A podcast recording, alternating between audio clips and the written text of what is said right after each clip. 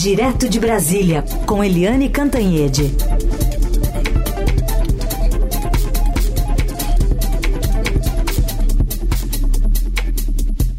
Tudo bem, Eliane? Bom dia. Oi, bom dia, Carol, ouvintes. Bom, Eliane, na semana passada você nos falava sobre Haddad, que estava ainda de férias, mas que tinha uma reunião importante com o presidente do Senado e equipe econômica. Propriamente dito, hoje tem esse encontro, essa agenda entre Rodrigo Pacheco e Fernando Haddad com a pauta da desoneração da folha de pagamento. O que, que deve sair né, para desenroscar essa história? Pois é, essa reunião está prevista para o final da tarde, início da noite, aqui em Brasília. Uh, vão estar o Fernando Haddad, ministro da Fazenda, o presidente do Senado, Rodrigo Pacheco, e também o líder do governo no Senado Federal, que é o Jacques Wagner, senador Jacques Wagner da Bahia e do PT. Né? Uh, há aí uma tensão entre executivo e legislativo por causa dessa MP. O Congresso eh, derrubou duas vezes ali o fim da desoneração, ou seja, o Congresso se manteve firme a favor de que as empresas que mais empregam paguem menos impostos pelo número de funcionários, né? E votou a favor da prorrogação da desoneração. O Lula vetou, o Congresso, por uma grande margem, derrubou o veto do Lula e esta medida provisória é uma terceira tentativa do governo de se contrapor à decisão do Congresso. Então, o Congresso considera a posição do governo e essa medida provisória como uma afronta né, afronta ao questionar, afronta ao veto e agora afronta com essa MP. Então, nessas horas, o que a gente sempre vê é que um lado não ganha tudo, nem o outro ganha tudo. Nem todo mundo perde tudo, nem todo mundo ganha tudo. Logo, aí uma expectativa de negociação para uma saída de meio termo entre a desoneração e a reoneração totalmente. Vamos ver, vamos ver. Uma possibilidade é o governo desistir da medida provisória, que entra em vigor assim que a medida determina, né? Uh, por projetos de lei que são debatidos no Congresso antes de entrar em vigor. Mas, de qualquer jeito, é a volta do Haddad e a volta aí do calor nos debates entre executivo e legislativo, sem falar também do calor fervente entre legislativo e judiciário, né, Carolina? Aliás, Eliane, pensando nessa escolha de Haddad, né, resolver essas questões internas aqui, essa negociação desse molho com o Congresso e não ir, por exemplo, a Davos, você acha que foi uma decisão acertada do governo, pensando em política externa, pensando em nessa movimentação do presidente, especialmente de se voltar mais para o território nacional do que essa agenda externa agora? É, foi uma guinada, né? A gente vê claramente uma guinada. O presidente Lula, nos dois primeiros mandatos, foi muito ativo na área internacional. O Brasil assumiu posições audaciosas é, que nunca tinha assumido antes, né? Tentando mediar vários conflitos, etc. E o Lula. Uh, foi o grande, vamos dizer assim, a grande estrela de Davos algumas vezes lá atrás nos primeiros mandatos. É, nesse mandato agora, é, o Lula tem claudicado na questão internacional. É, ora ele é elogiado, mas ora é também muito criticado, até na, no documento, no relatório de 2023 da Human Rights Watch, há críticas à política externa do Lula e a manifestações do próprio Lula nessa política externa. É, e o Lula decidiu que neste ano de 2024, segundo ano do terceiro mandato, ele ia ficar mais dentro do país do que fora, como foi ano passado. E, inclusive, essa semana o Lula vai passar a semana praticamente toda viajando pelo Nordeste. E no caso de Davos, se o Lula não vai, o ideal é que o Fernando Haddad fosse ministro da Fazenda, um ministro forte, é, no momento em que o Brasil precisa se mostrar ao mundo, atrair investimentos, atrair credibilidade, e estava prevista a ida do Haddad, mas na última hora foi cancelado porque ele deu prioridade à questão interna e à questão fiscal, que é o grande calcanhar de Aquiles da política econômica do governo Lula III. Né? Agora, quem é que vai para Davos? Vai o presidente do, do Supremo Tribunal Federal, o Luiz Roberto Barroso, vão as ministras, duas ministras, né? A Marina Silva do Meio Ambiente, que tem muita visibilidade no ambiente internacional, vai a Nízia Trindade da Saúde, que é uma área também que com a pandemia entrou muito nos holofotes internacionais. Aí você me pergunta, o Haddad fez bem? Não sei, ele estava entre a cruz e, as, e a espada, porque Davos é importante para atrair investimentos, mas a questão da desoneração, a questão da pauta econômica é fundamental, porque a, a economia foi bem no ano passado, surpreendeu positivamente, mas a questão fiscal ainda de, deixa a desejar e deixa muitas interrogações, né, Carolina? Muito bem. Falando em, gastos, o Estadão traz uma apuração que sempre nos causa é, um desânimo, né? Um, um susto ao mesmo tempo, que é quase metade dos procuradores dos ministérios públicos estaduais ganha acima do teto constitucional do funcionalismo, que é o salário do Supremo, R$ 41.600. É, e aí furaram longe, né? Tem, tem promotor que recebe até 200 mil reais, Eliane. Pois é, é, isso é uma é um problema que vem se repetindo, repetindo, que o Estadão é, tomou a frente, porque o Estadão está sempre pesquisando, apurando, divulgando, né? E nada acontece. É grave, né, Carolina? É grave, porque é, essa área jurídica tem que dar uh, exemplo para o resto do país, né? exemplo de probidade, exemplo de equilíbrio, de ética e de justiça. Né? Não é justo que uma categoria específica ganhe mais do que o teto constitucional de salário. Ou seja, a categoria é paga pelo contribuinte brasileiro para garantir o cumprimento da lei. E aí é a própria categoria que dá um jeitinho de burlar a lei, né? Eu acho que um caso que me chama muita atenção, além da questão geral que você apontou, né? Mais da metade ganhar mais do que o teto, é, é de uma procuradora, uma procuradora, uh, uma juíza eu não me lembro agora se é procuradora ou é juíza, mas que agiu determinantemente para livrar o filho dela da cadeia, o filho dela que tinha sido preso por tráfico de drogas, né? Ou seja, ela já tinha uma atuação aí, vamos dizer, contestada e ela recebeu é, 950 mil reais é, no ano. Quer dizer, como é que uma funcionária pública recebe quase um milhão de reais por ano. Alguma coisa está errada, né?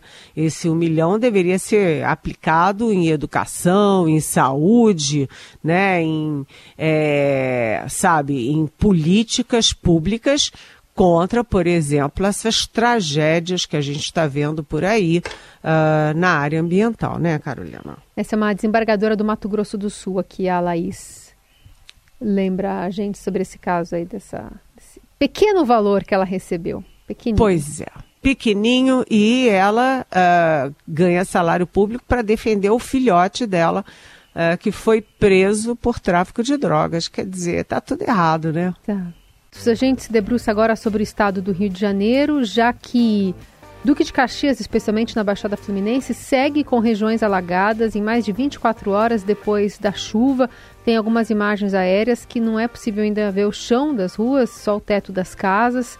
A gente tem um panorama de pelo menos 11 mortes que foram registradas e uma pessoa, uma mulher que continua desaparecida após o carro cair num rio.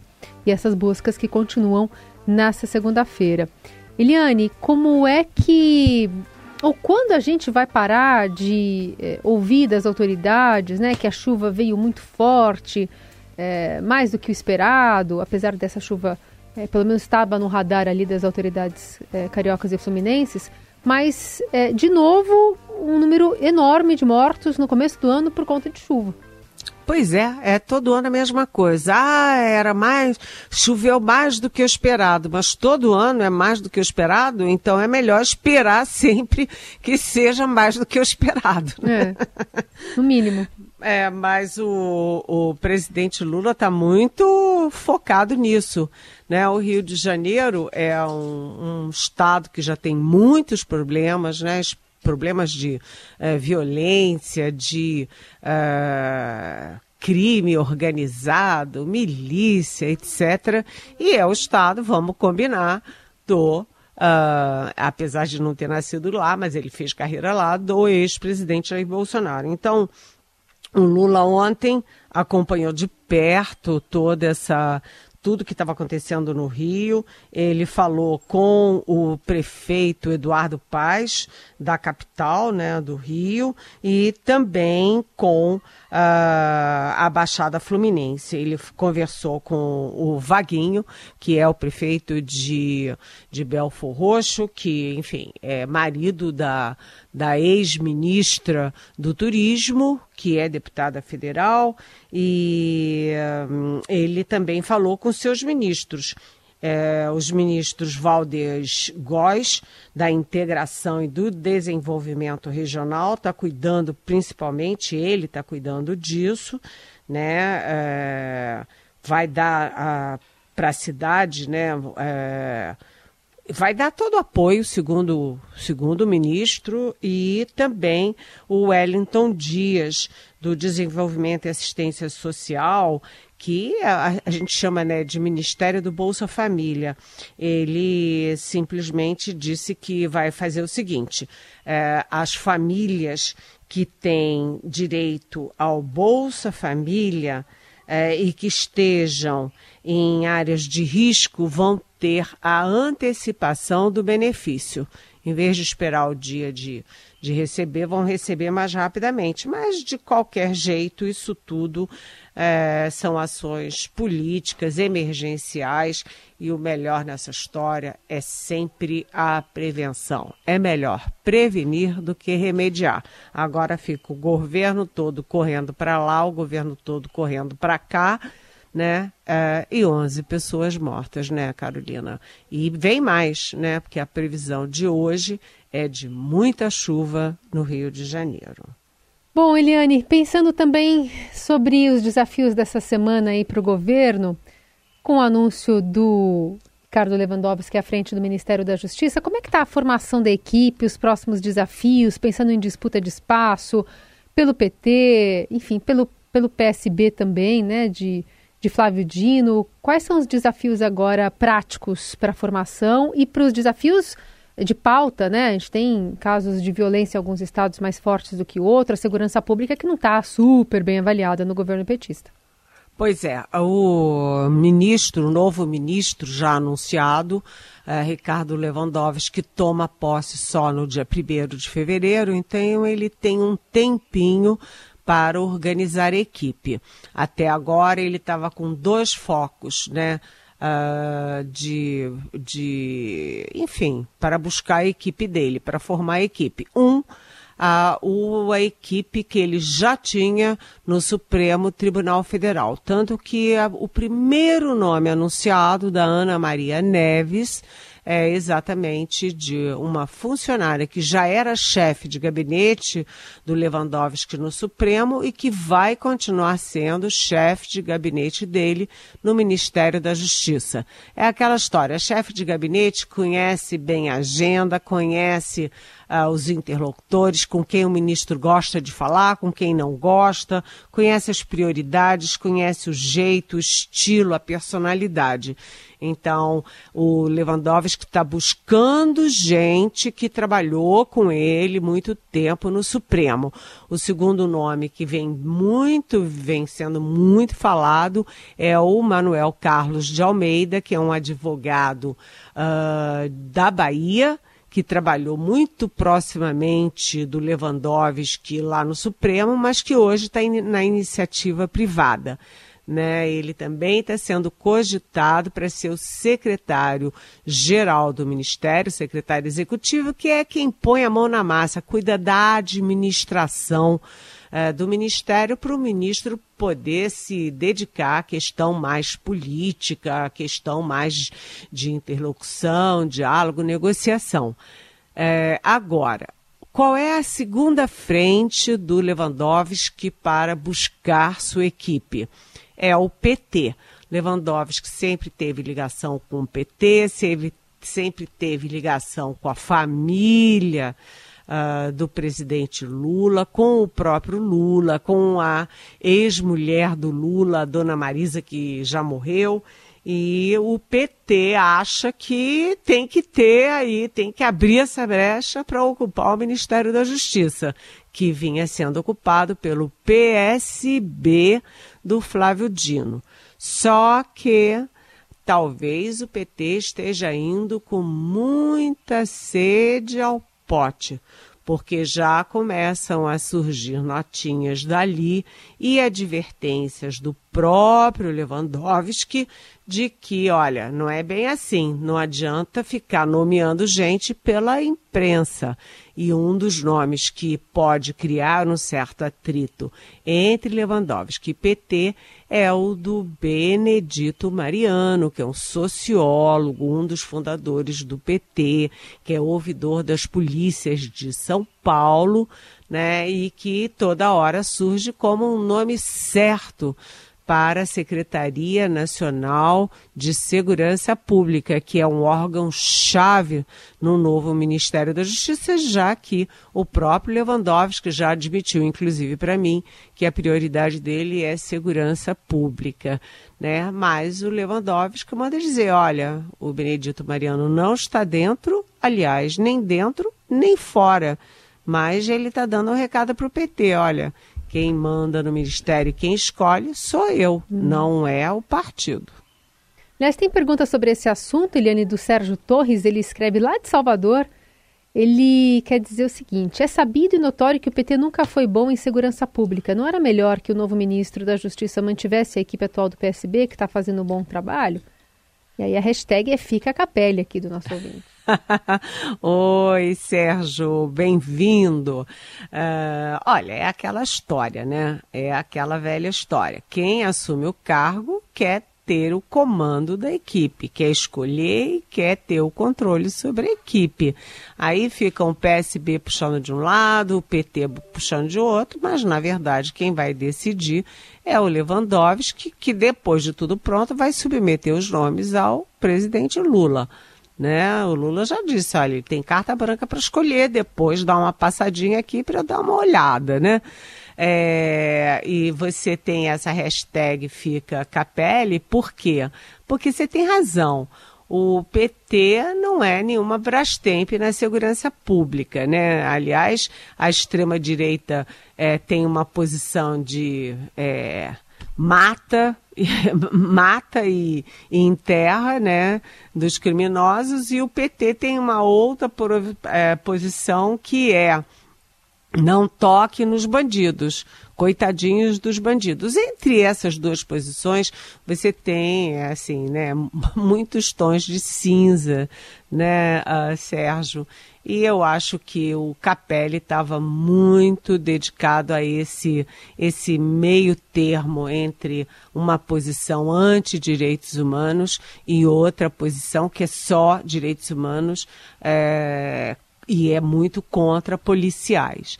Então, o Capelli foi muito firme na segurança pública aqui no DF como interventor no DF, foi muito firme ao demitir em 14 dias 87 é, oficiais do Exército lá no Gabinete de Segurança Institucional e ele, na verdade, uh, ele foi muito bem recebido pelos policiais sérios de Brasília. Ele é, puniu vários, mas comemorou, né, deu é, comendas para aqueles policiais que no dia 8 de janeiro foram uh, exemplares. Então é isso que a gente espera: policiais exemplares, efetivos, sem ter que passar a mão na cabeça, sem ter que persegui-los. Ou seja, é uma polícia que seja eficiente. Olha, é, sei lá, eu acho que esse desafio aí, viu, Sérgio, da segurança pública é um dos maiores do governo Lula. Aliás, do mundo todo. Vide aqui o Equador fora de controle, né? Você também manda perguntas para Eliane Cantanhede pelo nosso WhatsApp ou então pela hashtag Pergunte para Eliane nas redes sociais. Eli, obrigada por hoje, boa semana, até amanhã. Até amanhã, beijão.